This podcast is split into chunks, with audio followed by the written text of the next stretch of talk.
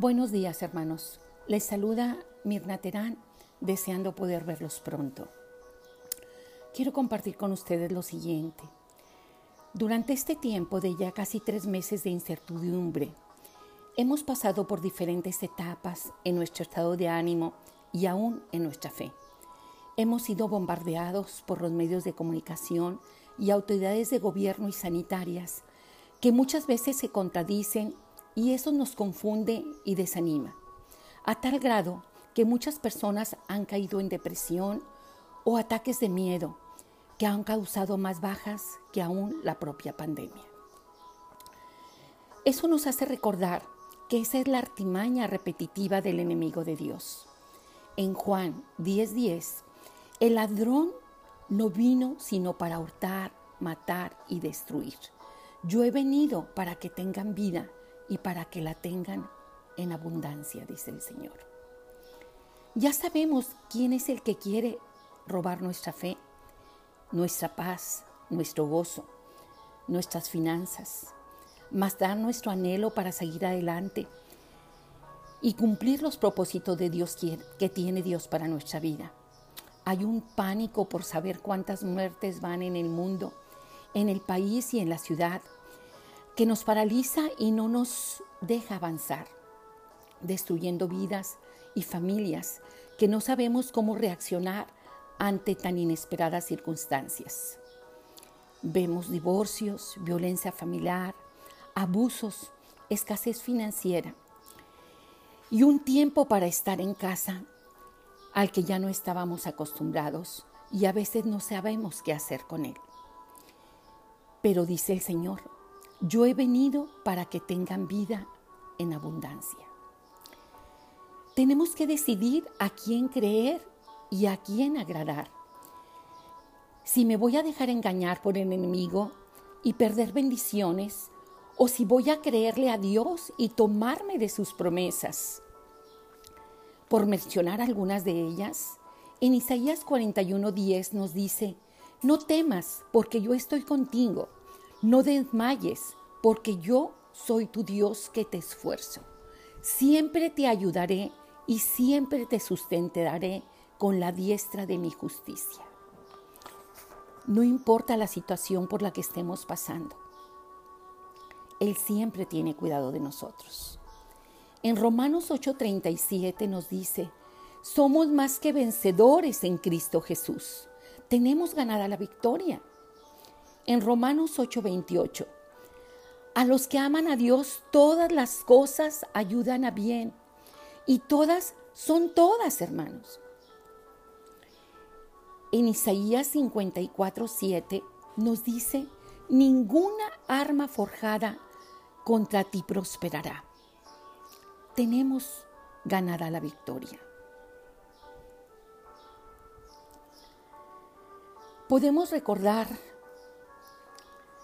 también en el Salmo 7.10 dice, mi escudo está en Dios, que salva a los rectos de corazón.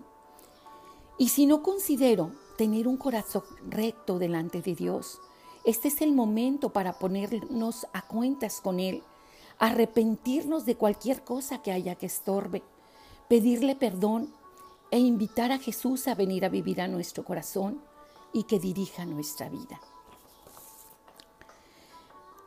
Esto me recuerda la historia de ese pequeño David que se enfrentó al gran gigante Goliat. Pero este pequeño no tuvo miedo, no se atemorizó ni se replegó como sus hermanos y el ejército de Israel. Porque él sabía en quién creía y sabía quién pelearía por él la batalla. Él sabía que tenía ganada la victoria. No se amedrentó por el ejército de los filisteos ni por el gigante que veía frente a él totalmente armado. No importa cómo se llame el gigante que tú estás viendo a tu alrededor. Puede ser enfermedad, miedo, tristeza, desánimo, escasez económica. No importa. Tomémonos de las promesas del Señor Y como dijo David en ese momento en Primera de Samuel 17:45, le dijo a ese gran gigante que se burlaba de él al verlo tan solo con una onda y unas piedras en su mano, y le dijo, vienes a mí con espada, lanza y jabalina, mas yo vengo a ti en el nombre de Jehová de los ejércitos.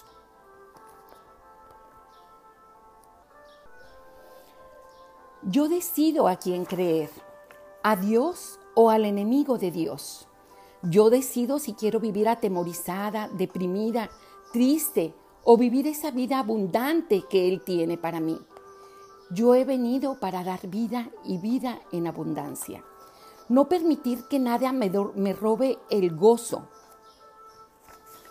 En Santiago 1.2 dice, tener por sumo gozo cuando, cuando os halléis en diversas pruebas no es fácil, pero es una oportunidad de madurar y crecer espiritualmente y también es una oportunidad para dar testimonio del poder de Dios. Dar gracias a Dios por todo. No estar quejándonos de lo que no tenemos y dar gracias por lo que sí tenemos. Aprovechar el tiempo eh, que tengo ahora para edificación, para buscar a Dios y para deleitarme en su presencia y en su palabra. Disfrutar a nuestra familia, recordar todas las maravillas que Dios ha hecho en nuestras vidas y confiar en que las seguirá haciendo.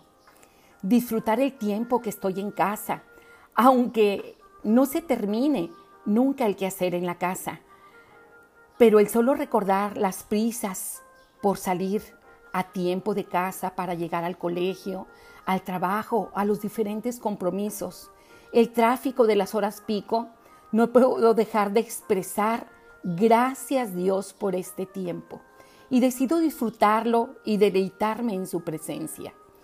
En Filipenses 4:7 nos dice, y la paz de Dios que sobrepasa todo entendimiento, guardará nuestros corazones y nuestros pensamientos en Cristo Jesús. Dios les bendiga, hermanos.